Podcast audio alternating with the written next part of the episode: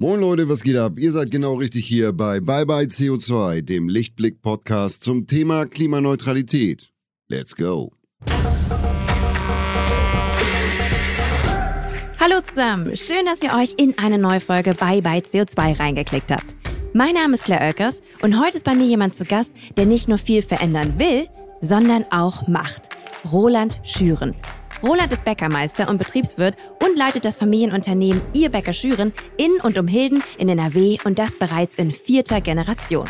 Roland verfolgt mit seinem Bäckereiunternehmen ein ganz besonderes Nachhaltigkeits- und Energiekonzept. Unter anderem läuft seine Backstube komplett CO2-neutral. Und als wäre das nicht schon genug, betreibt Roland nebenbei noch einen der größten E-Auto-Schnellladeparks in Deutschland.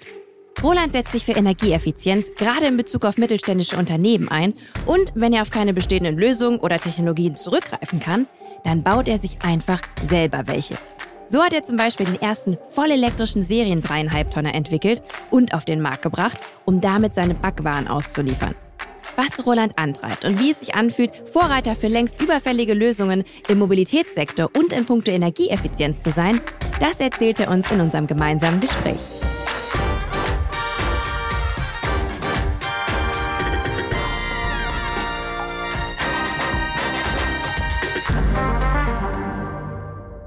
Hallo Roland, schön, dass du da bist. Ja, hallo Claire. Du Gerne. bist ja ein vielbeschäftigter Mann, deswegen freue ich mich sehr, dass du die Zeit gefunden hast, mit mir heute zu sprechen. Du sag mal, wenn man deine Homepage besucht, dann steht auf der Startseite Roland Schüren, Unternehmer, Bäckermeister, Innovator, grüner Familienvater, Effizienz-Junkie und Europäer. Ich glaube, das fasst es schon ganz gut zusammen. Möchtest du trotzdem dich ganz kurz nochmal selber vorstellen, für alle, die dich noch nicht kennen? Ja, gerne. Ja, die Zusammenfassung ist gut, das stimmt. ähm, ja, Roland Schüren, äh, Bäckermeister. Äh, ich führe hier äh, den Betrieb Irrbecker Schüren in der vierten Generation. Und äh, wir haben einen großen Schwerpunkt auf Bio, nicht 100 Prozent, aber ungefähr 90 Prozent der Produkte sind Bioprodukte. Und äh, ja, Effizienz-Junkie auch deswegen, weil ich 2010 hier Stück für Stück unser Energiekonzept Backstube umgesetzt habe. Wir sind CO2-neutral und das bis auf einen ganz kleinen Rest äh, äh, aus eigener Kraft. Also wir backen auch nicht mit Gas, sondern mit äh, Holzpellets, also Biomasse, haben da viele äh, Dinge in der Backstube selber mit den Herstellern entwickelt, die Biomassekessel, die besonders günstigen Kälteanlagen.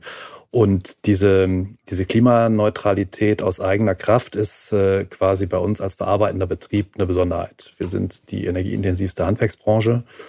Und ähm, ja, das zeigt schon, der Prozess hat mir gezeigt, es ist nicht einfach, aber es geht.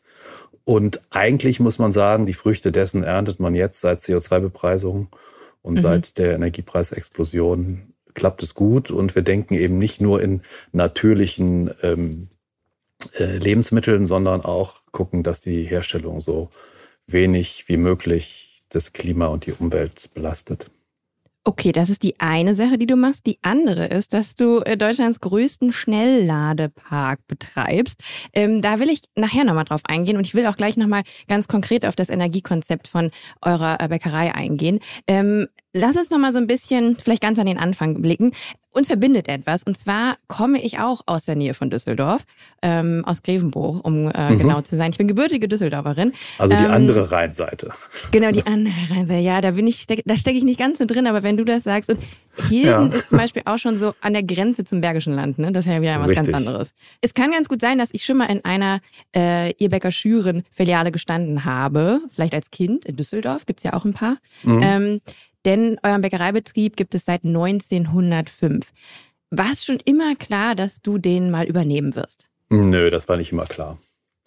Wie ist das gekommen? Ich, ähm, ich bin tatsächlich über, über den Umweg äh, Betriebswirtschaft zur Bäckerlehre gekommen. Das muss man sagen. Also das Interesse ähm, war da für die Zusammenhänge, die sich meinen Eltern so stellen mit Personal, mit Kosten, mit Produktion, äh, wie das alles zusammenhängt. Und darum habe ich nach meinem, ähm, nach meinem Fachabitur Wirtschaft dann tatsächlich die Bäckerlehre gemacht und habe währenddessen bemerkt, wie cool das ist, was man da für tolle ähm, Strippen in der Hand hält mit Produktentwicklung, Produkte umstellen, ähm, auf den Geschmack achten, die Natürlichkeit voranbringen. Da hat meine Mutter sehr unterstützt und sehr viel initiiert. Ähm, das hat mich dann eben zum Backen und zum Bäckerberuf gebracht. Und nach der Lehre gab es dann wieder ein BWL-Studium und danach die Meisterprüfung. Das war so der Weg. Du sprichst gerade an, dass ähm, im Bäckereibetrieb man sehr viel optimiert, ne? sei es der Geschmack. Aber bei dir, seitdem du, ich weiß nicht, wann hast du nochmal den Betrieb übernommen? Also ich bin als Angestellter 91 mit eingestiegen und okay. 98 zunächst in Pachtform übernommen. Okay. Und äh, wann war das Thema Nachhaltigkeit bei dir so vorderrangig? Ja, ich meine, jetzt redet ja jeder da darüber und äh, Nachhaltigkeit hat eine Bedeutung. Ähm, ich sage, das gilt übrigens für viele Mittelständler äh, und Handwerksunternehmer. Ähm, viele verhalten sich nachhaltig schon viel, viel länger, als man darauf achtet, ohne es zu wissen. Nämlich, wenn man sich die ursprüngliche Definition der Nachhaltigkeit anschaut, die aus der Forstwirtschaft kommt, wo gesagt wird, eine Generation der Waldbesitzer soll nur so viel Holz aus dem Wald entnehmen, dass die nachfolgende Generation noch mindestens genauso gut davon leben kann und genauso viel Holz ernten kann quasi wie die äh, aktuelle Generation. Ähm, das ist ja das, was viele Handwerksunternehmer und viele Mittelständler auch möchten. Sie möchten ihr Unternehmen, ihr Lebenswerk an die nächste Generation weitergeben. Und ähm, insoweit denkt man langfristiger, nicht so kurzfristig äh, mit den Investitionen, ähm, lebt und arbeitet im, mitten zwischen den Kunden, wo die Kunden auch wohnen mhm. und kriegt alles sehr, sehr äh, gut eins zu eins mit, wie Zusammenhänge laufen, wie Änderungen laufen. Und deswegen ist eine gewisse Grundnachhaltigkeit schon in unserer DNA mit drin. Aber wenn, wenn ich jetzt, da, ich nehme an, darauf geht deine Frage. Also dieses, dieses, diese Idee der Natürlichkeit, die hat meine Mutter schon Ende der 70er, als jemand äh, gesät und oder initiiert, indem sie meinen Vater dazu gebracht hat, eine eigene Getreidemühle anzukaufen äh, und dann selber Vollkornmehl in der Backstube zu mahlen. Das waren so die Vorläufer unseres Vollwertbackprogramms. Später kam dann die Biozertifizierung hinzu. Und insoweit haben wir von den Produkten her schon immer relativ nachhaltig und natürlich gedacht. Und ähm, ich habe dann eben von 2010 an mit unserem besonderen Energiekonzept diese ganzen Dinge auf den gesamten Herstellungsprozess und den energetischen Bereich übertragen, diese Natürlichkeitsphilosophie. So Kann, könnte ich kannst das du darüber, ausdrücken. Also gerade was das Energiekonzept äh, angeht, äh, ganz konkret darüber sprechen, ähm, was ihr macht. Also sagt schon, ihr seid ähm, CO2-neutral. Ich habe jetzt nachgelesen, 91 Prozent komplett CO2-frei, den Rest, die 9 Prozent, kompensiert ihr. Ähm, was genau passiert in eurer Backstube, was jetzt in Mhm. konventionellen Backstuben nicht passiert? Also kompensieren tun wir jetzt nur noch zwei bis drei Prozent. So in der Zeit sind wir da noch weitergekommen. Ja, das hat Okay, einfach damit ein zu tun, dass, ja, dass die, dass die Erdgasfahrzeuge, die wir noch betrieben haben bis vor kurzem, zwei haben wir noch, aber nicht mehr zwölf, äh, Mhm. dass die eben elektrisch fahren. Und da kommt natürlich Ökostrom in die Batterien, Batterien oder selbst erzeugter Solarstrom in großem Stil. Äh, das sind fünf Elemente. Ähm, heiße Säule unseres Energiekonzepts sind eben die selbstentwickelten Biomassebrenner für die Backöfen. Das ist die Mhm. einzige Wärmequelle, die wir im ganzen Haus für alle Prozesse haben. Diese Biomassekessel stellen exakt nur die Energie her, die der jeweilige Ofen in dem jeweiligen Moment braucht, nicht mehr. Und alles andere, was wir an Wärme brauchen, für Warmwasser, für Heizung, ähm, das kommt aus der Abwärme. Und zusätzlich sorgt äh, die Abwärme dafür, dass auch drei größere elektrische Verbraucher ersetzt wurden, die also eben keinen Strom mehr brauchen, sondern aus der Abwärme funktionieren, wie die beiden Gewerbespülmaschinen, wie die Abtauheizung der Kühl- und Tiefkühlräume, wie ein Kochwasserbereiter in der Teigmacherei. Ähm, die brauchen alle keinen Strom mehr. Und versorgen sie aus der Abwärme. Das ist also die, die dritte Säule. Und die zweite noch ist die sehr, sehr effiziente Kälteanlage, die im Wasser gekühlt arbeitet und nicht luftgekühlt. Und zwar durch Erdsonden oder durch die Technik einer Freiflächenheizung, die aber nicht den Sinn und Zweck hat, eine Fläche zu heizen, sondern aus der Fläche die Kühle wieder zurückzuführen. Ähm, das waren die Grundkonzepte, diese drei Säulen, heiße, kalte Wärmerückgewinnung. Und dann haben wir noch ergänzt mit Photovoltaik und E-Mobilität. Und dann muss man sagen, äh, Elektromobilität für unsere Lieferfahrzeuge, aber auch für die Mitarbeiterfahrzeuge ist in Verbindung mit der Photovoltaik für Bäckereien grundsätzlich ein Wirtschaftlichkeitsturbo. Weil, Ist es das? Ja, und zwar Okay, aus das wäre meine nächste Frage gewesen. ja, aus folgendem Grund.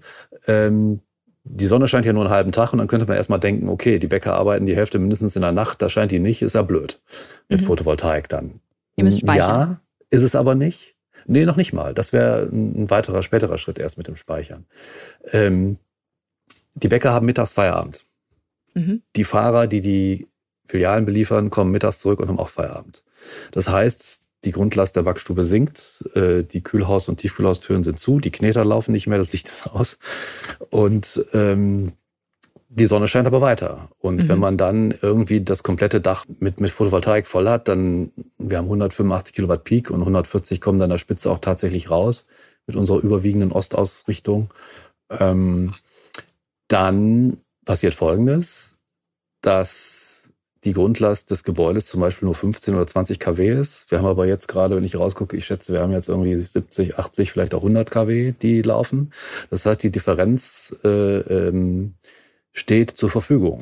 Entweder um das Netz einzuspeisen oder sie in die eigenen Batterien der Elektroautos zu packen. Und da die jedes Mal dann wiederkommen, wenn die Grundlast runtergeht, die Fahrer, so, ja. läuft mhm. jeden Tag, der, im Sommer und in der Übergangszeit läuft jeden Tag alles an Überschuss immer in die Autobatterien rein. Und nur in der kalten Jahreszeit und einige Tage in der Übergangszeit kommt dann Ökostrom aus dem Netz hinzu für die Autos. Insgesamt brauchen wir natürlich noch viel mehr aus dem Netz nachts.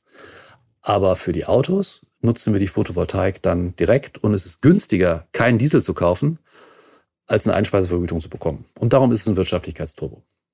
Okay, weil das wäre nicht meine Frage gewesen. Ich habe ähm, viel gelesen über dein Unternehmen äh, und auch all deine Projekte. Und ähm, ganz klar steht die Nachhaltigkeit da an erster Stelle und das scheint ein unternehmerisches Ziel zu sein. Ähm, aber ich habe herausgelesen, dass du dafür auch hohe Investitionen in Kauf nimmst. Und ähm, der ganze Laden bei dir muss ja auch laufen. Ne? Also ihr müsst Gewinne abwerfen. Wie siehst du denn auch generell dieses Argument, was man oft hört, Nachhaltigkeit gerade bei mittelständigen Unternehmen ist nicht wirtschaftlich? Das hast du ja gerade auch in dem Beispiel widerlegt. Genau, zu der Zeit, als wir angefangen haben, haben das viele gesagt, zum Beispiel um 2010 rum, mhm. dass, äh, dass das nicht wirtschaftlich ist, dass äh, ich nicht so viel Geld ausgebe. Und das ist ja auch bei vielen, äh, sagen wir mal, börsennotierten Unternehmen oder Geschäftsführer geführten Unternehmen, wo der Inhaber, wo man selber jetzt keine Anteile daran hat, äh, da wird so stark auf die kurzfristige Rendite geguckt, dass gesagt wird, okay, wir tauschen die äh, die Lampen aus von Leuchtstoffröhre auf äh, LED, äh, weil dann habe ich eine Amortisation von zwei bis drei Jahren, das mache ich noch, aber alles andere, da ist mir die Rendite oder die Amortisationszeit zu kurz. Äh, das mache ich nicht. Punkt. Und das ist natürlich bei nachhaltig denkenden Mittelständlern anders. Die denken langfristiger und so ging es mir auch. Ähm, wir hatten Amortisationszeiten um Strich von acht Jahren für das Gros dieser Investitionen. 2010 äh, haben wir angefangen, 2013 haben wir einen weiteren großen Schritt gemacht. Die Zeit ist vorbei. Äh, und ich habe mich super gefreut, das kann ich nur sagen, als zum 1.1.21, meine ich, die CO2-Bepreisung gestartet hat, wo mhm. alle gesagt haben, hm, wird ja teurer, bei mir kein Stück. Weil wir eben kein Gas nehmen zum Heizen, bis auf so ein kleines Backup, falls was äh, nicht steht, aber grundsätzlich nicht. Und ähm, weil äh, eben unsere Autos nicht mit äh, Diesel fahren oder Benzin fahren, sondern mit Strom oder eben ein kleiner Rest mit Erdgas. Deswegen betrifft uns die CO2-Bepreisung gar nicht. Und jetzt bei weiter steigenden Energiekosten, die steigen bei uns auch, klar. Die Holzpellets sind leider so gekoppelt, dass sie sich auch verdoppelt haben im Preis. Oh. Ähm, und auch der Strom ist ja teurer geworden für die E-Autos. Aber nicht in dem Maße wie für andere. Also diese Früchte, die ernte ich jetzt stärker als zuvor. Und deswegen nein, liebe andere äh, Unternehmer, denkt nach, ähm, investiert. Jetzt ist es vielleicht etwas schwieriger, aber macht's, es lohnt sich. Warte mal ganz kurz, ich muss kurz ein Szenario äh, kreieren, ähm, was aber Fakt ist. Ähm, Gaspreise steigen ähm, und du sagst ja, konventionelle ähm, Backstuben ähm, laufen hauptsächlich über Gas. Ja. Kann es sein, dass konventionelles Brot jetzt quasi auch teurer dadurch wird und damit sich jetzt relativiert durch, durch Brot, ich weiß ja nicht ähm, in, in, preislich, wie, wie ihr im Vergleich steht zu konventionellen Backstuben, aber dass sich das jetzt zum Beispiel auch relativiert? Äh, in der Gesamtsumme prozentual ja. Mhm. Ne, also absolut sind natürlich Bio Bioprodukte und Biobackwaren immer noch äh, teurer als konventionelle. Aber sagen wir mal so, wenn die, wenn die konventionellen Preise sich verdoppeln, die Einkaufspreise für Rohstoffe zum Beispiel, und die Biopreise kriegen nur 50 Prozent drauf. So ungefähr könnte man, ja, stimmt nicht bei allen Produkten, aber so im Schnitt könnte man sagen, ja, so ungefähr ist das. Und mhm der, der, der Preisvorsprung der konventionellen ist relativ gesehen geringer geworden zu Bio. Mhm. Ja. Verstehe. Richtig, richtig auf, gut aufgepasst. ja, ich will kurz eine Rechnung im Kopf aufgemacht. Dieser Podcast wird präsentiert von Lichtblick. Für alle Neukundinnen gibt es mit dem Code Podcast50 einen 50-Euro-Bonus auf alle Lichtblick Strom- und Gasprodukte. Für eure klimaneutrale Energie für zu Hause und unterwegs. Den Code könnt ihr auf lichtblick.de einlösen. Weitere Infos dazu findet ihr in den Show Notes. Einer der vielen sehr interessanten Projekte, die du angestoßen hast, äh, liegt jetzt schon ein bisschen zurück, war auch die E-Transporter Selbsthilfegruppe. Wir haben ja gerade eben auch über Anschaffungskosten, gerade für mittelständige Unternehmen äh, gesprochen. Ein großes Thema jetzt auch bei dir, bei euch in der Bäckerei war natürlich auch, wie schaffen wir das denn, unsere Backwaren dann halt in die Filialen beispielsweise zu bringen und das aber möglichst mit E-Autos. E-Transporter gab es zum damaligen Zeitpunkt nicht. Ähm, und das hast du dann einfach selber in die Hand genommen. Kannst du ganz kurz ein bisschen was über diesen Weg Weg erzählen? ja, ich versuche es mal kurz. Mhm. Ja, genau so war es. Es war die Zeit, als die Innenstadtsperrungen äh, für Fahrzeuge mit irgendwie Feinstaub, also diese ganze Feinstaubdiskussion war. Äh, da kam das auf. Ähm, ja, es gab nichts äh, Richtiges für uns. Äh, irgendwie alles dreimal so teuer wie ein, wie ein Verbrenner, äh, die dreieinhalb Tonner. Also es geht um dreieinhalb Tonner da, also typische Sprintergröße. Und ähm, ja, dann habe ich tatsächlich ähm, 30 Unternehmen zusammenbekommen. Wir haben hier einen Konfigurationsworkshop gemacht und haben mit, einem, mit einer Firma als, als Technikpartner, die sich gut mit Konstruktion auskennt, ein Lastenheft erstellt. Und dann haben sich eigentlich, haben sich 50 Unternehmen bei uns gemeldet, die das Lastenheft haben wollten. Alles Umrüster, aber auch viele eigentlich, bis auf einen, alle großen Automobilhersteller. Ach wirklich? Mhm. Warum kommen die da nicht selbst auf die Idee, da mal? ja, die, die, die hatten, also es, die Motivation war die. Es gab welche, die wollten wirklich so ein Ding bauen. Und es gab welche, die wollten nur wissen, wie das Lastenheft aussieht, damit sie ihre Pläne und Wissen haben, wie sie es bauen sollen. Später mal. Ne? Ah ja. Und es gab einen, der sich nicht gemeldet hat. Wir wollten aber alle gleich halten und unbedingt alle bedienen. Und das war VW. VW war damals noch nicht vom Saulus zum Paulus geworden. Haben jetzt aber ja aktuell auch noch einen, ne? Einen E-Transporter? Ich habe gestern mal nachgeguckt. Kann ja, es gibt, den, es gibt einen Crafter und natürlich den kleinen ID-Bus jetzt, ist aber zu klein. Im 3,5 Tonner Bereich ist das der Crafter von VW. Mhm. Der hat aber auch noch eine viel zu kleine Batterie, genauso wie Mercedes. Also die kommen alle noch nicht weit genug, um das zu schaffen, was wir brauchen. Und ähm, deswegen habe ich diese Gruppe zusammengesucht. Wir haben das so gemacht, haben dann doch noch bei VW mit viel ähm, Recherche einen Ansprechpartner gefunden, wo wir das hinschicken konnten und haben dann im ersten Schritt 13 ausgefüllte Lastenhefte zurückbekommen, dann über fünf auf zwei reduziert und hinterher ist es ein Hersteller geworden, das war damals Street Scooter, die eben auch zu einem Preis äh, einen dreieinhalb Tonner anbieten konnten, aber in Verbindung mit einem Fahrzeugbauer, mit TBZ, die wir noch mit angefragt hatten. Also und somit ist dieser BV1, dieses Bakery Vehicle One entstanden, was vorne die gesamte Streetscooter-Technik hat und hinten das gesamte Restfahrwerk und der Koffer vom Fahrzeugbauer ist und somit als dreieinhalb Tonner zugelassen werden konnte. Und eine Reichweite von auch im Winter 150 Kilometern hat, die alle anderen nicht leisten konnten. Und einen, einen wahnsinnigen Gewichtsvorteil. Also ein dreieinhalb mhm. Tonner, der nur zwei Tonnen wiegt und anderthalb Tonnen zuladen kann. Und das ist noch Elektro. Wobei es wurde mhm. immer gesagt, Elektro ist schwerer, das geht nicht. Das Gegenteil ist der Fall. Wenn man ein Auto wie Street Scooter konstruiert, was von vornherein als Elektroauto geplant wird und die ganzen Vorteile mit, ähm, mit umsetzt, dann kann man sowas schaffen.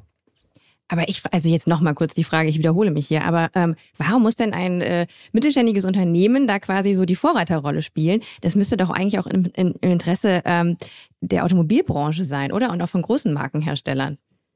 Müsste es eigentlich, ja, das habe ich mich auch immer gefragt. Aber das Beharrungsvermögen an alter Technik, die gelernt ist und mit der man auf einfache Art und Weise organisiert Geld verdient, ist einfach so stark.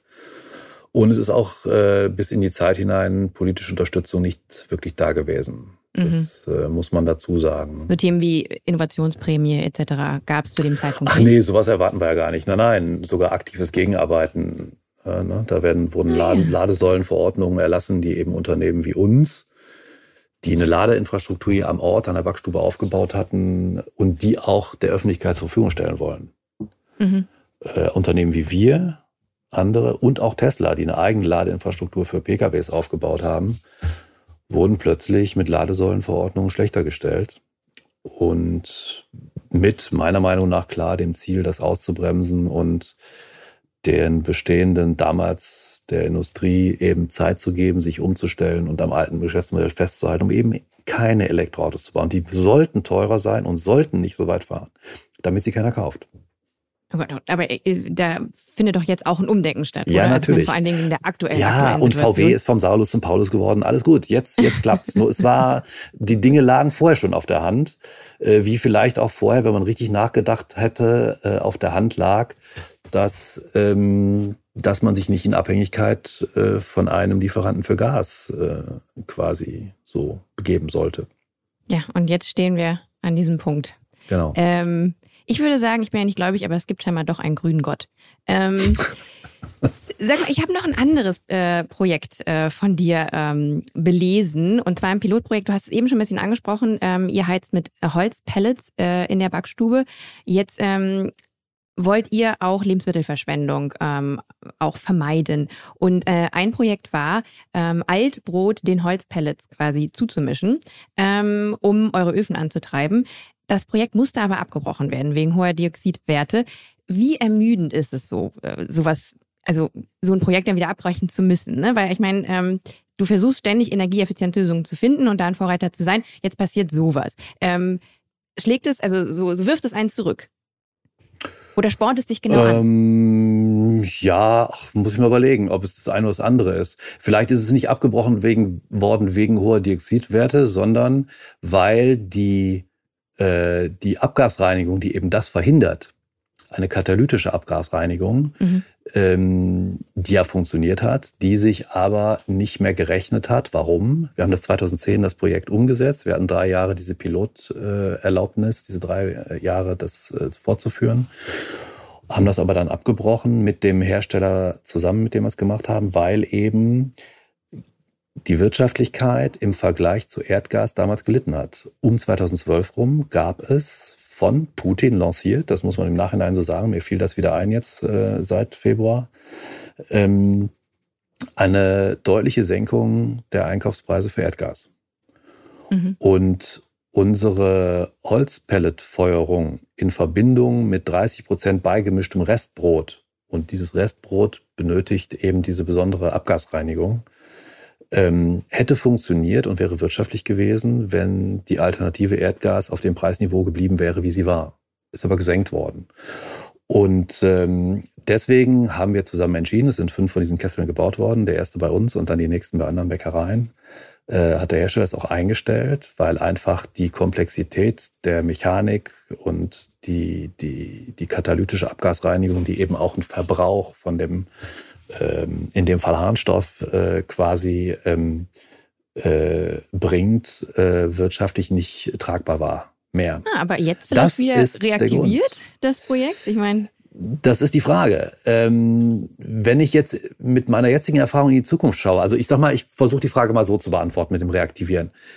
Wenn ich jetzt auf der grünen Wiese eine neue Backstube, eine neue Produktion bauen sollte, mache ich nicht, aber wenn das, wenn ich in der Lage wäre, dann würde ich keine Backöfen mit Holzfeuerung machen. Natürlich auch keine mit fossilen Energieträgern wie in erster Linie Erdgas oder in geringen Teilen Öl, sondern ich würde es mit Strom machen.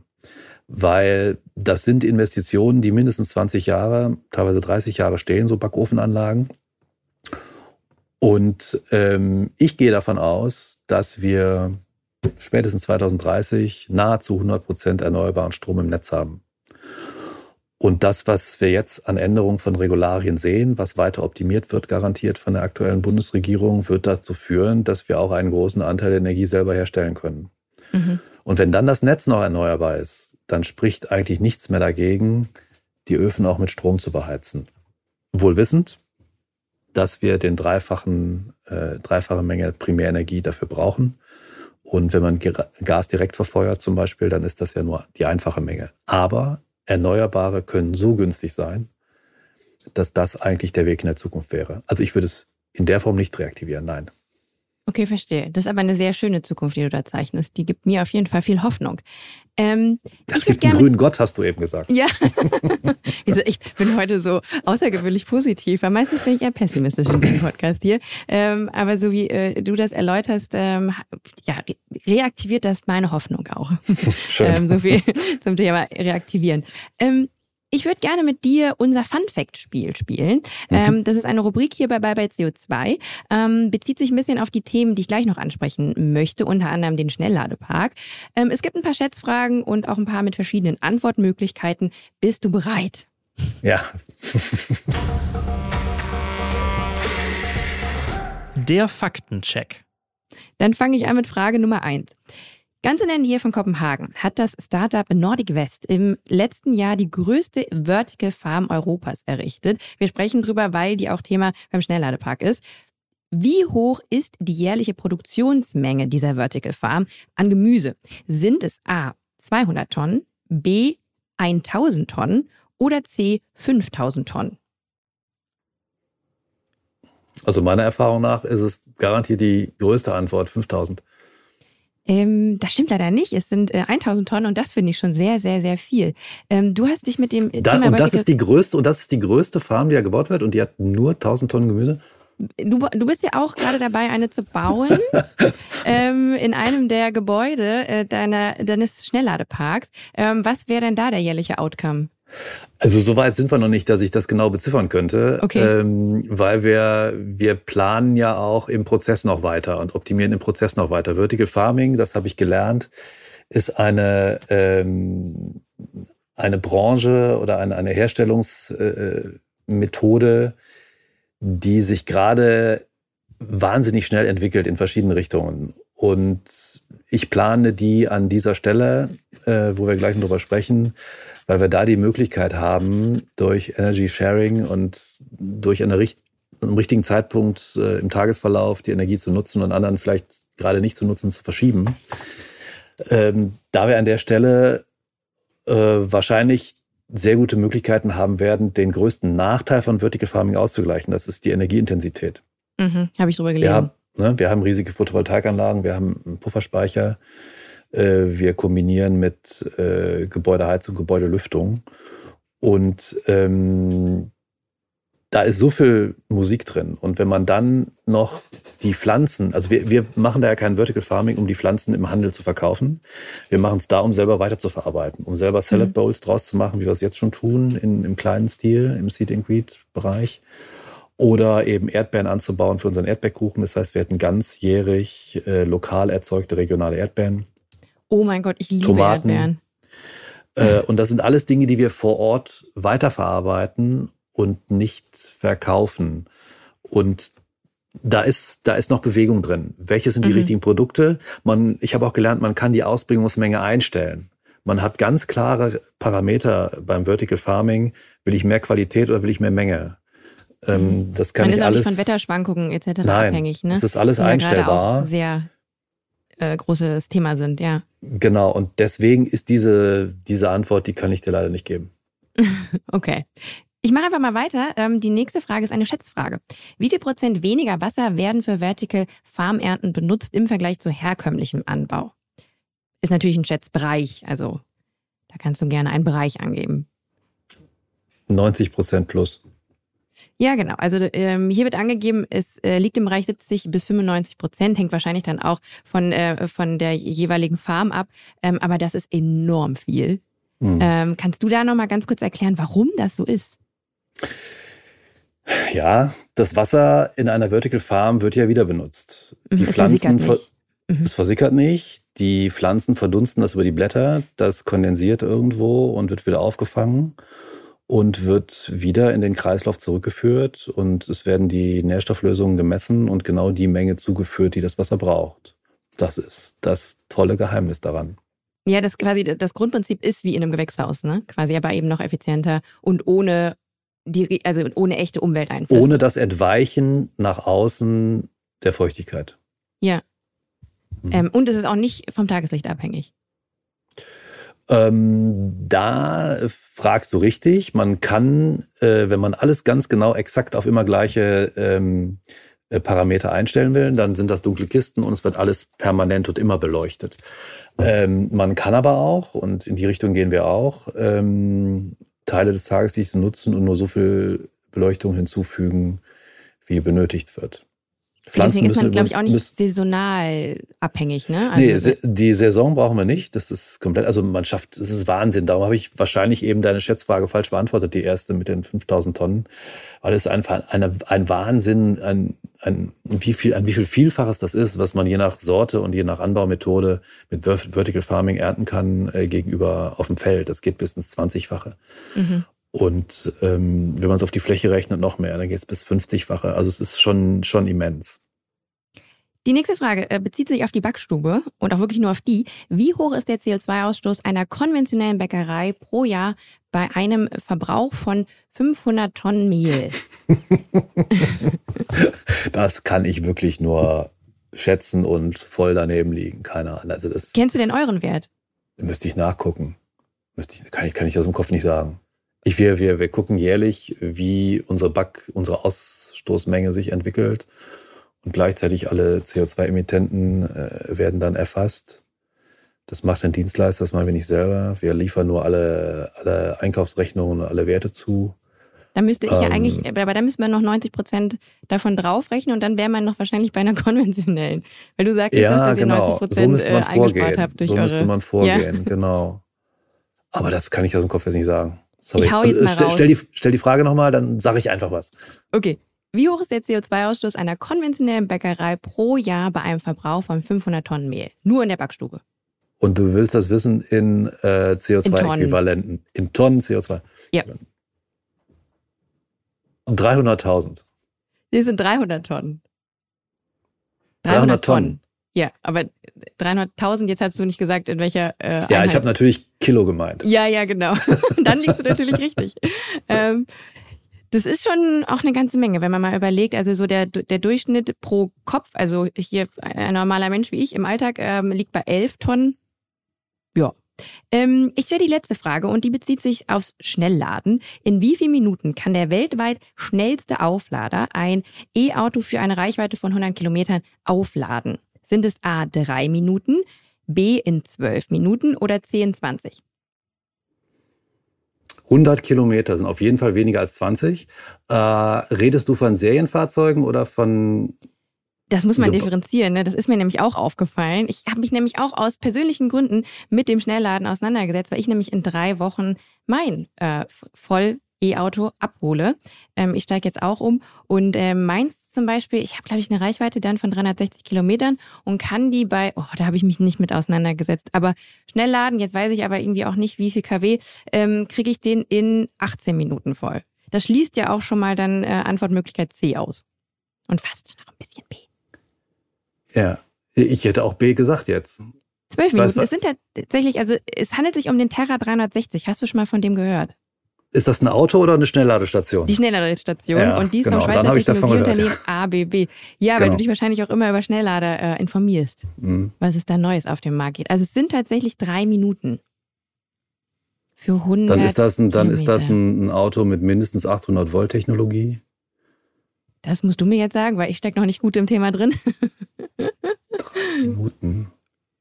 Ich überlege gerade, welches Auto. Also sagen wir mal so, die Schnellladesäule kann das. Ja, nur das Auto muss so, das auch können. Das Auto muss das können. Also die Begrenzung ist im Moment, liegt die bei den Autos und nicht bei den Ladesäulen. Mhm. Was fährst du eigentlich für ein E-Auto aktuell? Tesla natürlich. Seit 2013. natürlich. Ja, das habe ich auch nachgelesen. Du warst ein sehr früher Elektromobilist. Ähm, du hast 2013 dein erstes E-Auto besessen, war ein Tesla. Seitdem hast du auch immer nur ein Tesla gefahren. Ähm, wie sah es denn zum damaligen Zeitpunkt mit Ladesäulen aus? Gab es fast gar nicht. Also ich weiß noch, wir sind, äh, wir sind ja, also ich habe ja auch bewusst mich für den frühen Tesla entschieden, weil ich ein Auto möchte, was alles kann. Ich möchte nicht ein zweites Auto, ein Zweitauto haben oder sowas, sondern will nur ein Auto haben, das muss alles können. Und es war eben außer einem Hybriden, ein Opel Ampera, den ich vorher hatte, ähm, eben das erste, was alles konnte, war das Tesla Model S. Und deswegen habe ich mich dazu entschieden und wir sind damit natürlich auch mit der Familie in Urlaub gefahren. Und ich erinnere mich an den Sommerurlaub 2014. Da sind wir hin äh, auf die nordfriesischen Inseln gefahren, noch ohne das Supercharger-Netzwerk von Tesla, haben in Hamburg übernachtet. Ich habe mir von einem Kollegen eine Ladekarte, die damals irgendwo beim Hotel in der Nähe waren, äh, freischalten konnte. Fahr zu der Säule, tut's nicht. Oh. Ruf Hotline an, ganz schwierig. Äh, freitags 16 Uhr, 17 Uhr, weiß ich nicht, noch jemanden erreicht. Ja, äh, haben Sie denn eine Karte? Ja, habe ich.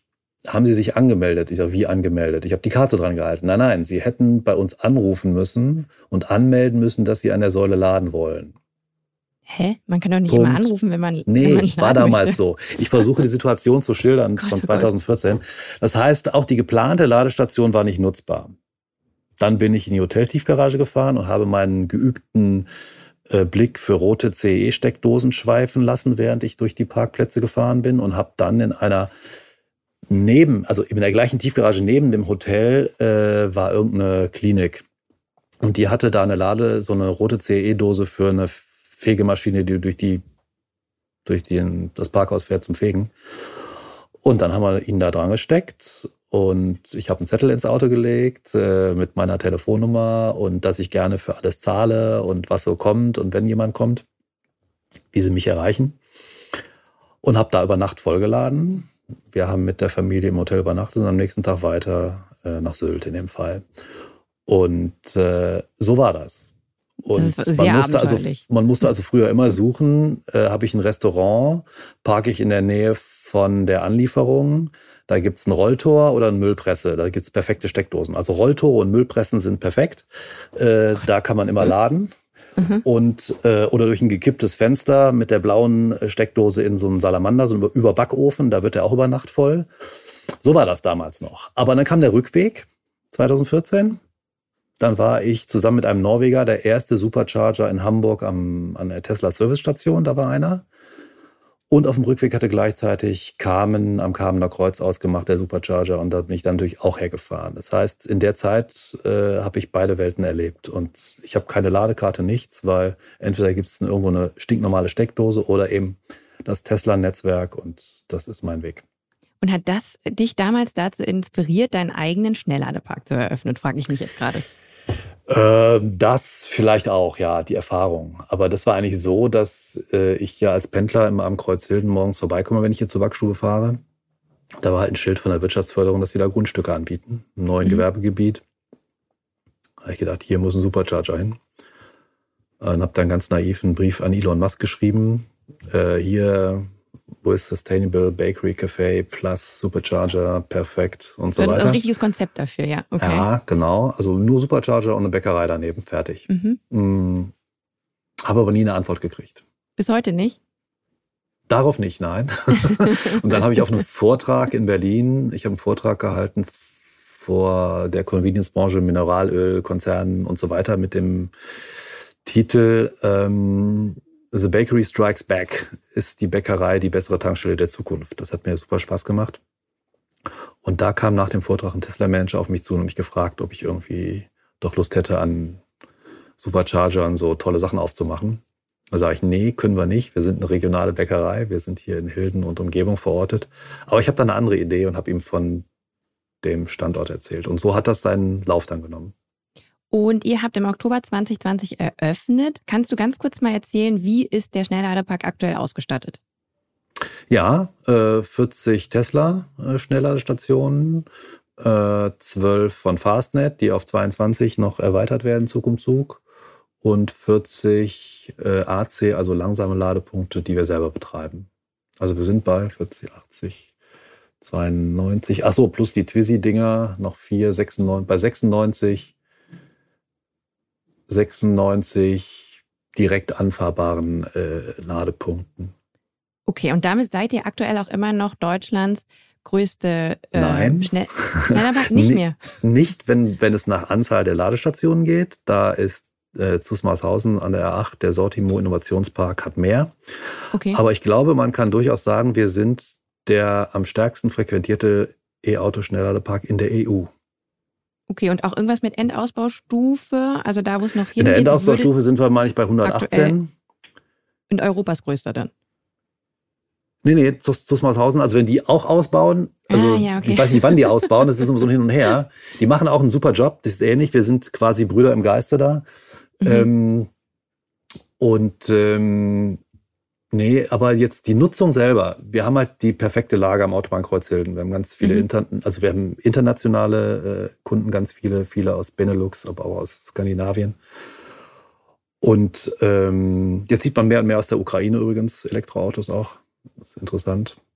Und eben auch aus, aus dem Ballungsgebiet hier. Das ist schon schwierig zum jetzigen Zeitpunkt mit der jetzigen äh, Ausbreitung von E-Autos, dass es mehr Ladevorgänge irgendwo gibt als bei uns. Ich werde ja, wie gesagt, in drei Wochen auch ein E-Auto besitzen. Ähm, ich plane jetzt immer im Handschuhfach ein Buch zu haben, ähm, damit ich die Ladezeiten überbrücken kann, äh, weil ich kann leider nicht zu Hause laden. Ähm, in deinem Ladepark äh, am Kreuzheden äh, kann man sich da aber ganz anders beschäftigen. Kannst du mal ganz kurz äh, erläutern, was mich denn da erwartet? Ja. Ähm, du hast gerade schon das äh, Seat and Greet ähm, erwähnt. Das ist das Café da. Aber genau. und was ist auch noch in Planung? Es wird ja auch noch mhm. ausgebaut zum aktuellen Also was du jetzt natürlich alles kannst, du kannst alle Leckereien äh, aus, aus meiner Bäckerei plus die neuen Seed and Read Produkte wie die Dinkelpizza, die wir entwickelt haben, die Salad Bowls, wo der Salat schon selber da wächst, mhm. ähm, in diesem kleinen Übergangsholzpavillon, der aber bleiben wird, der jetzt nicht irgendwie ein super Provisorium ist, aber eben wenn mehr E-Autos kommen, wird ja im nächsten Bauabschnitt dann was Größeres gebaut. Also jetzt kannst du da schon dich gut entspannen. Du kannst dich auf die Terrasse setzen, reinsetzen, zwischen die Autos setzen. Du kannst ähm, mit deinem Hund gehen. Äh, später kommt da noch dazu ein Spielplatz. Wir haben jetzt schon noch so einen gewissen Bereich, das hat uns äh, Corona gezeigt, haben die, die Sitzplätze auch auseinandergezogen, haben einen Bereich, wo Strandkörbe stehen, wo du auch im kälteren windgeschützt draußen sitzen kannst. Ähm, ja, und du kriegst natürlich, glaube ich, auch nirgendwo mehr selbst erzeugten Solarstrom in die Akkus als bei uns. Wir haben ja zwei Ihr Megawattstunden ähm, Speicher. Photovoltaik äh, auf genau. den Dächern, ne? Ja. ja, ist alles überdacht. Wir haben 434 Kilowatt Peak im Moment äh, mit Abschluss des zweiten Bauabschnitts. Das geht jetzt alles und später, der dritte Bauabschnitt, dann wird ein großes Gebäude gebaut auf dem Grundstück. Ähm, und dann zieht dieses Seed and Greets Bäckerei, Café, Bistro in fünffacher Größe in das neue Gebäude. Es kommt eine kleine spezielle Backstube dazu. Ähm, wir vermieten von der ersten bis in die vierten Etage Büros in diesem Holzhybridhaus. Da kommt auch noch ganz viel Photovoltaik dazu, zwei kleine Windkraftanlagen. Und eben zwischen den beiden Büroriegeln äh, planen wir eben das Vertical Farming mit den Produkten, die wir dann selber unten weiterverarbeiten.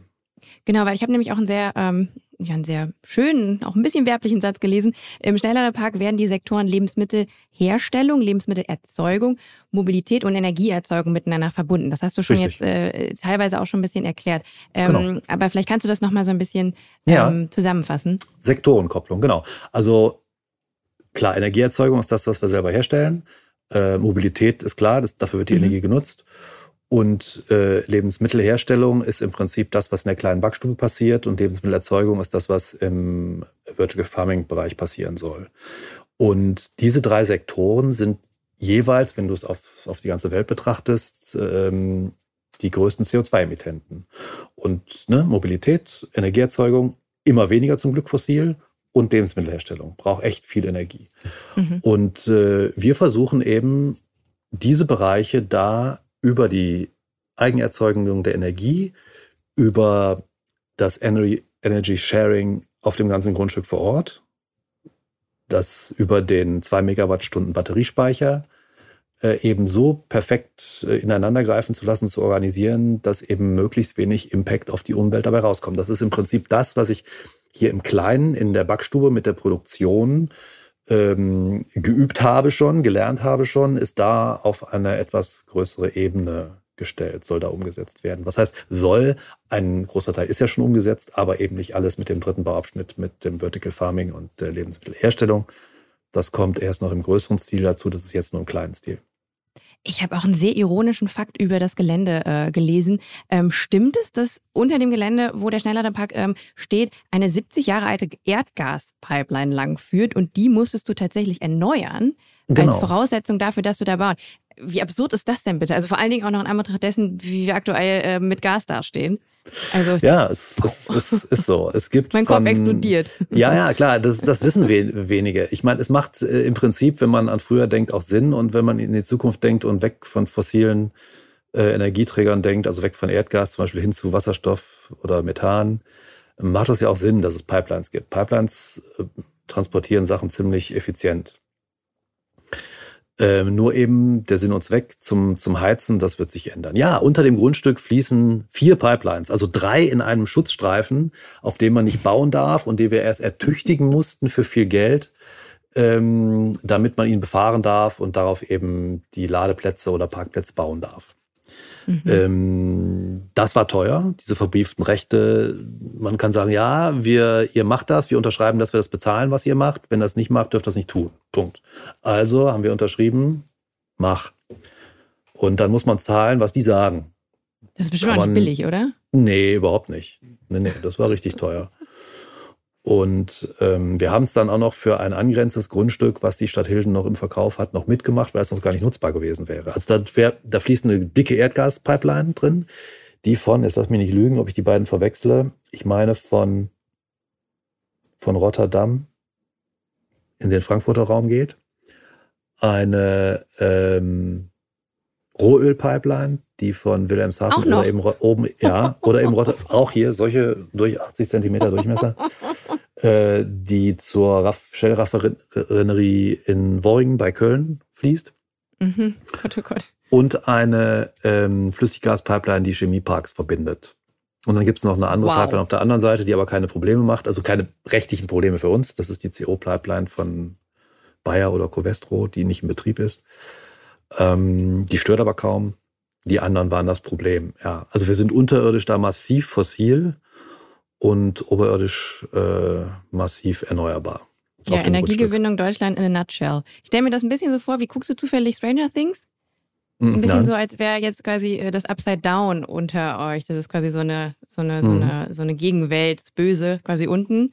Stimmt. Und ihr oben habt euren Ruin schneller. Unten sind die Teufel, die garen ja. in Flammen und oben ja, es ist angenehm, oh Gott, oh da wächst Gott. was. ähm, aber um ganz kurz da jetzt noch was Positives reinzubringen, ähm, durch die aktuelle unter anderem Gasknappheit, ähm, beziehungsweise auch fossile Brennstoffe generell, siehst du da eine Chance für ein Umdenken, auch in unserer Gesellschaft? Ja, natürlich, klar. Also unsere Gesellschaft, äh, gerade wir Deutsche, ähm, brauchen eigentlich immer eine Krise oder einen, einen, fiesen Anstoß oder einen Tritt in den Hintern, damit wir uns bewegen. Also das ist das einzig Positive, was man jetzt aus der jetzigen Situation so ziehen kann, dass es alles schneller geht als eigentlich geplant. Und ich bin überzeugt davon, dass es auch wirklich funktioniert, dass es schneller geht. Ähm, dadurch, dass, was ich an eigenen Erfahrungen gesammelt habe, an, an den Kontakten, die ich habe, an der Vorstellungskraft, äh, welche Mengen Energie selber erzeugbar sind und nutzbar sind, wenn man es richtig macht, dann haben wir überhaupt keine Probleme. Bis 2030 haben, schaffen wir locker 80 Prozent erneuerbarer wenn wir die dezentrale Energiewende voranbringen, so wie das jetzt im ersten Schritt gemacht wird, für die weiteren Folgen äh, der Änderung der Regularien der Regierung, dann wird das funktionieren. Und dann unterhalten wir uns nur noch über die wichtigen Dinge, die wirklich schwierig sind, die Dekarbonisierung der sehr energieintensiven Industrie, Chemie, mhm. Zement ähm, und so weiter. Äh, und über, wie wir über den Winter kommen mit der Wärme.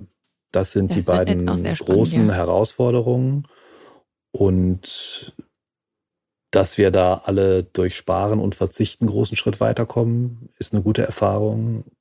Und dass wir dann mit der richtigen Technologie dann von den 80 auf die 100 Prozent auch noch kommen, ist die zweite. Und die Chancen, dass wir da zu, zu alter Größe auch als, als Exportnation und Ingenieursgesellschaft äh, zurückkommen, die sind jetzt immens, die sind da und die gilt es nicht zu bremsen. Ich sage mhm. jetzt einfach Augen zu und durch mit dem Mist von Putin. Äh, wir gehen da gestärkt daraus hervor. Glaubst du denn, also wenn man jetzt mal so auf die Bevölkerung schaut und auch auf Privatleute, müssen dann noch mehr Anreize, noch mehr Mehrwerte geschaffen werden, dass beispielsweise auf E-Mobilität ähm, umgesprungen wird äh, und so weiter? Ach, ich weiß nicht, da wundern sich vielleicht einige. Das finde ich gar nicht so wichtig. Also für mich ist es nicht so wichtig, dass der letzte Punkt äh, Fördergeld noch fließt für, für E-Autos zum Beispiel. Ähm, ich finde es viel wichtiger, dass, also es gibt ja dieses Dieselprivileg bei der Mineralölsteuer, was berichtige mich, wenn ich es falsch sehe. Es ist immer noch da. Es äh, ist jetzt nur abgemildert durch die, ähm, wie heißt das Ding da, was der Lindner gemacht hat? Ähm, die, diese 30 Cent. Äh, diese 30 Cent, die bei Diesel eben nicht so stark sind. Ja. Deswegen ist das jetzt angeglichen. Wenn das wieder wegfällt, mhm. ist das wieder da. Mhm. Also einfach äh, dieses Privileg bei Diesel streichen, äh, die Dienstwagengeschichte neu organisieren. Und dann können wir uns die ein oder andere Fördersache schon schenken. Dann kommt auch eine, eine Automobilindustrie dahin zu sagen, okay, jetzt haben wir Bedingungen, die, die für alle gleich sind. Und äh, wir arbeiten, wir kommen langsam in Stückzahlen, die halt ähm, es uns auch ermöglichen, Elektroautos vielleicht dann auch zu den, nicht vielleicht, ganz bestimmt zu den Preisen anzubieten, wie jetzt Verbrenner sind. Und wenn die Stückzahlen noch größer werden und wir das noch alles besser handeln können, auch günstiger. Denn das wird kommen, da bin ich überzeugt von. Die Batterietechnologie geht weiter und ansonsten gibt es viel weniger Teile im Elektroauto, die auch äh, die Sache günstiger machen. Ähm, der Anstoß war wichtig, der ist vielleicht noch eine kurze Zeit wichtig, aber ich glaube jetzt diese Zurücknahme der Förderung für einzelne Autos, die die Regierung da gemacht hat, die ist schon richtig. Ich habe noch eine ganz kleine Frage und würde gerne ein bisschen über dein politisches Engagement noch sprechen. Ähm, mhm. du engagierst dich als Mitglied der Grünen und hast dich auch letztes Jahr äh, bei der Bundestagswahl ähm, auch aufstellen lassen für den Kreis Mettmann, Kreis wenn ich das richtig mhm. sehe. Ähm, warum dieses politische Engagement? also es gab einen, vielleicht zwei Gründe. Es gab einen Auslöser und es gibt vielleicht einen Grund. Der Grund ist, dass ich natürlich schon, schon, schon lange, das hat man vielleicht jetzt auch durch deine Fragen gemerkt, auch zur Bäckerei und zur Natürlichkeit der Herstellung der Produkte, der Lebensmittel, dass ich schon lange sachpolitisch grün ticke und mich verhalte und lebe und umsetze. Nur irgendwie nie wirklich politisch geworden bin. Und der andere Grund ist der, dass endlich mal dieser Stillstand aufhört und, ähm, und, und endlich mal wichtige Sachen angepackt werden. Ob das Bürokratieabbau ist, der für uns Unternehmer ganz, ganz wichtig ist. Ob das der Arbeits- und Fachkräftemangel ist. Ja, nur für uns hat es noch Folgendes, das ist unglaublich. Mhm. Und ähm, und diese auf der Hand liegenden besseren Dinge, die einfach nicht gemacht werden. Und das, was ich erlebt habe selber durch mein Engagement für E-Mobilität, für erneuerbare Energien, ähm, da wird man ja schon mal eingeladen zu Vorträgen auf Kongresse und kriegt dann auch mit, was damals die aktuellen Leute am Ruder da veranstaltet haben. Jetzt kannst du nicht mehr einfach nur grün denken oder leben, jetzt muss es auch werden. Äh, jetzt musst du was tun und nicht mehr nur zugucken. Deswegen bin ich bei den Grünen eingetreten. Ja, das wäre jetzt nämlich auch nochmal meine, meine so abschließende Frage. Ich habe aber dann noch ein paar. ähm, was ist es, was dich antreibt bei all deinen Projekten? Ähm, ich glaube, da hat auch schon so der eine oder andere, äh, die eine oder andere Journalistin äh, versucht, das herauszufinden. Robert Habeck hat dich mal bei einem Besuch in deinem Ladepark als bodenständigen Visionär beschrieben. Ähm, aber was ist es, was dich antreibt, Roland? Hm. Also das, ja, das ist ja eine schwierige Frage. Also, also das Richtige zu machen und vielleicht auch ja, nicht den einfachen Weg zu gehen oder die, die, das, das größere Ziel sehen und versuchen es zu erreichen, das macht mir schon irgendwo Spaß. Ich weiß nicht, woher das kommt. Ich habe viel überlegt, auch äh, während Wahlkampfzeiten und, und so ähm, und in der Handwerksorganisation. Ich glaube, es hat viel damit zu tun. Ich glaube, dass man gerade im, im Handwerksbereich bei den selbstständigen kleinen Unternehmern, wenn man in solchen Familien groß wird und sieht, wie da quasi direkt gearbeitet wird und man alles mitbekommt von, also bei uns in der Bäckerei, wir kriegen ja alles mit von der, vom Einkauf bei der landwirtschaftlichen Urproduktion beim Landwirt bis in die Einkaufstasche des Verbrauchers, also eine ellenlange Wertschöpfungskette und äh, mit, mit den Mitarbeiterproblemen, mit allem drum und dran. Wenn man das so ganzheitlich betrachtet, dann kommt man schon irgendwann dahin zu überlegen, hm, da könnten ein paar Sachen echt besser laufen. Und nicht nur jetzt für mhm. mich persönlich, sondern für alle. Und ähm, ich glaube, mit so einem Mindset und so einer Erfahrung, das gilt auch für, für, für, für den typischen deutschen Mittelständler genauso. Wenn man das so mitbekommt, ich glaube, dann könnte man motiviert sein, wenn es die Zeit vom Betrieb her zulässt, da mehr zu machen. Ich, daher wird es irgendwie kommen. Ich bin mhm. wahrscheinlich so geprägt worden wie andere Handwerkerkinder auch. Und eine bessere Zukunft zu schaffen. Und wo wir über Zukunft sprechen, ähm, welche Projekte äh, liegen denn jetzt noch vor dir? was wird noch Ja, das, Wichtig in naher Zukunft? ja, das Wichtigste, das größte Projekt ist natürlich hier den dritten Bauabschnitt vom Seed and Greet am Kreuzhilden fertig zu kriegen. Das ist ja ein sehr großes Projekt, ähm, das ich auch nicht alleine stemme. Es gibt zwei Kompagnons, die da noch mit bei sind mit Eigenkapital. Das ist nicht einfacher geworden durch äh, die jetzige Situation, durch die Baupreise, durch die Zinsen, durch die Änderung der KfW-40-Förderung. Das hat Davon habe ich auch schon hallo, gehört, hallo Robert. Habeck. Äh, Ja. Das hätte man anders organisieren müssen. Ja. Uns hat's getroffen. Ne? Deswegen steht Mhm. das Projekt ganz klar. Und wir müssen erst gucken und neu rechnen und schauen, wie wir es auf anderer Basis hinkriegen. Okay, verstehe. Ähm, das ist das Größte, ja. Da wünsche ich dir sehr viel Erfolg. Außerdem plane ich auch, ähm, wenn ich dann mein E-Auto habe, äh, plane ich auch einen Heimatbesuch, komme ich auf jeden Fall im Schnellladepark vorbei. Ähm, ich hörte, es gibt guten, äh, äh, gute Erdbeertorte. die möchte Ja. ich auf jeden Fall probieren. Wir Ähm, achten immer sehr auf den Geschmack. Und die Erdbeeren gibt's auch dann erst, wenn sie gut sind. Genauso mit dem Pflaumenkuchen. Da waren jetzt etwas später dran als andere, aber er schmeckt. Okay, ähm, also ich werde mich da auf jeden Fall äh, sehr gerne persönlich von überzeugen lassen. Gibt es eigentlich noch, da bin ich jetzt öfters drauf gestoßen, gibt es diese Samstage noch, diese Frühstück, äh, äh, wie hieß das nochmal? Das Äh, Abdo. E-AutofahrerInnen konnten vorbei kommen Ja. und haben sich quasi bei euch com- community-mäßig getroffen. Und es gab, glaube ich, auch so ein, ein Teschken ähm, für äh, denjenigen, diejenige, die die weiteste Anreise hatte. Genau. Es gab das Lecker Teschken für die weiteste rein elektrische Anreise. Das hat hier Mhm. in der Backstube stattgefunden. Äh, Wir waren ja hier, also bevor das Seat Greet eröffnet hat am Kreuzhilden, wir waren ja hier von, von 2013, von, von der Eröffnung bis Anfang 19 der größte äh, öffentliche Ladepark Deutschlands. Also hier an der Backstube, an der Bäckerei mit 21 direkt zugänglichen Plätzen. Das muss man sich reintun.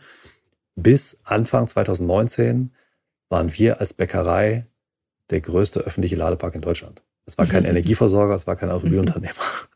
So, Ja, ähm, für alle, die, äh, die da gerade zuhören. genau.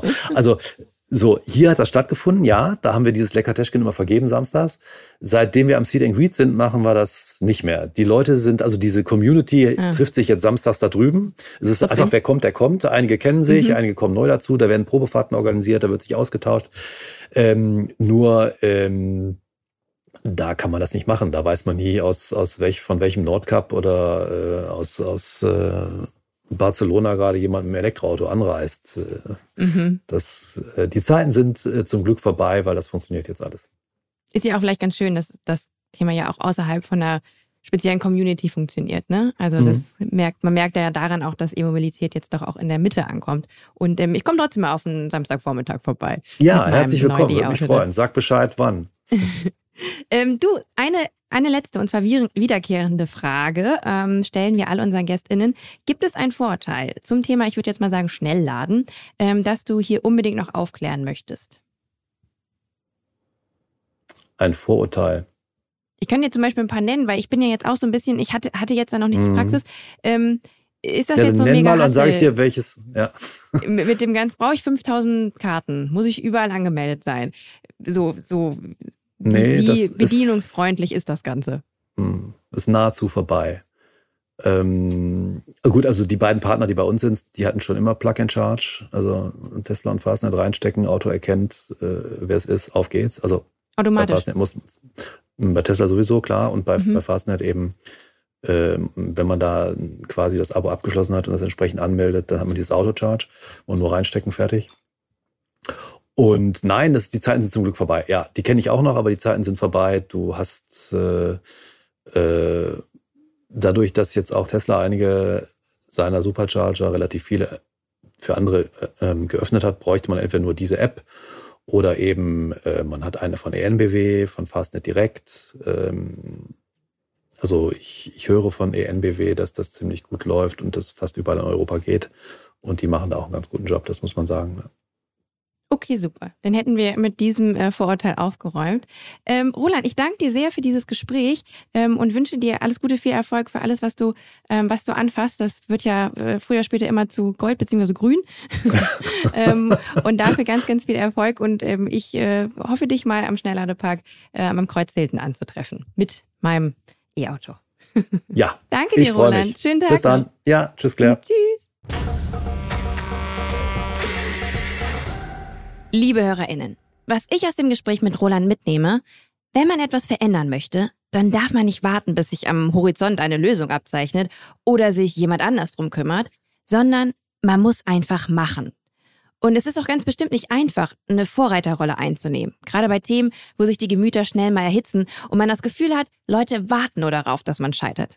Aber auch Stolpern oder Fallen ist Teil des Wegs und damit auch Teil der Lösung.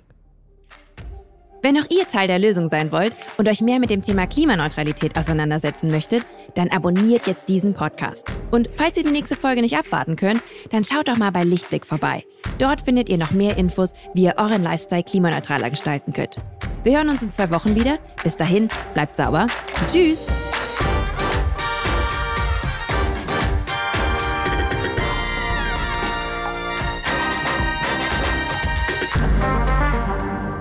Eine Produktion von Podstars für Lichtblick.